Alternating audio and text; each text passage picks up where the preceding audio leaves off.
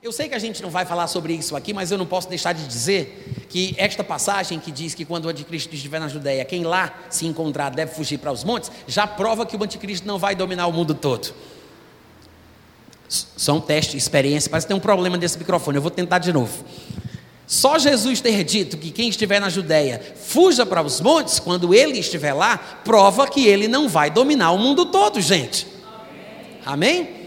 Porque tem uma lenda urbana, né, no meio evangélico, está no imaginário popular, que ele vai dominar a terra de uma beira a outra, de uma ponta a outra, até os confins da terra.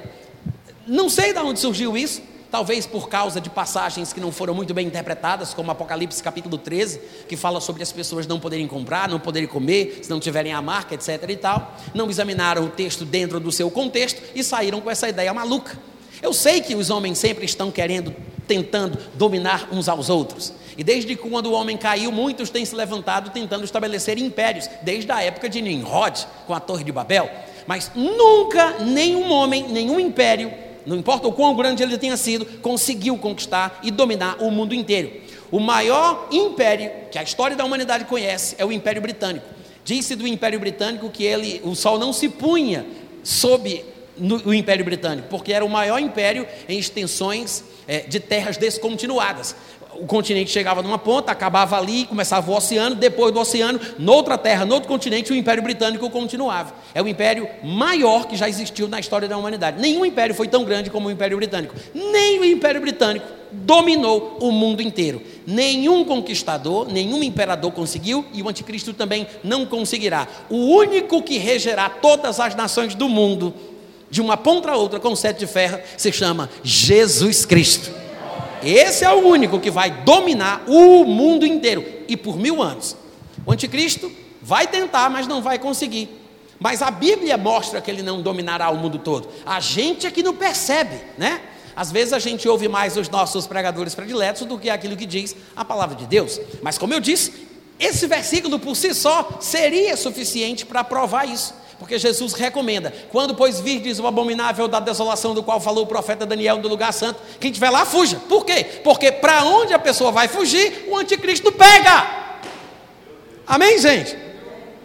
Mas tem outros textos. Por exemplo, lá em Apocalipse, e eu não vou nem me empolgar para falar sobre isso, senão a gente se perde.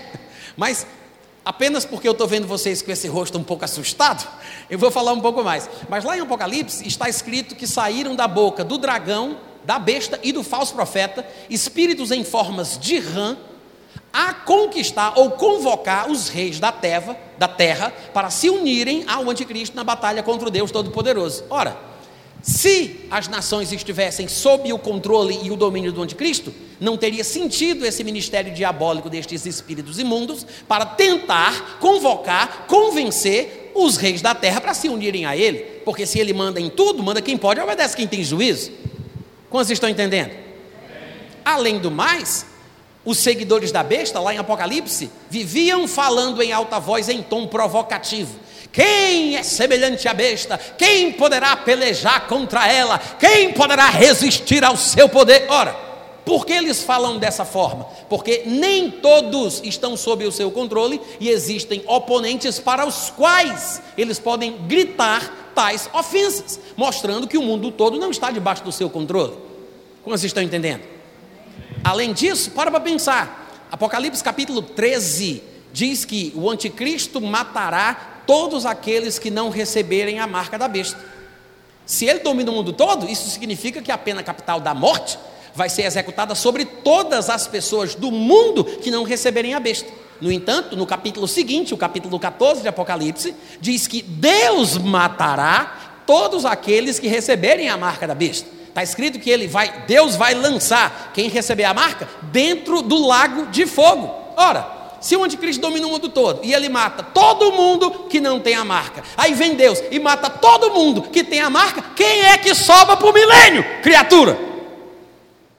Como é que vai se cumprir aquilo que diz em Mateus capítulo 25? Que quando ele vier, ele vai dividir as nações diante de si, vai colocar uns à esquerda, outros à direita, e os da direita vão entrar no rei. Se esse povo não existe, como é que ele vai fazer isso?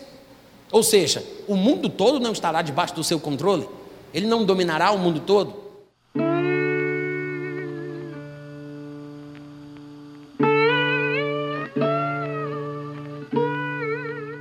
Este é um trabalho independente e conta com a ajuda das pessoas que têm sido abençoadas por ele.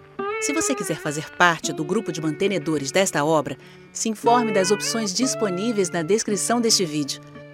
Agradecemos pela atenção e pelo carinho. Deus abençoe.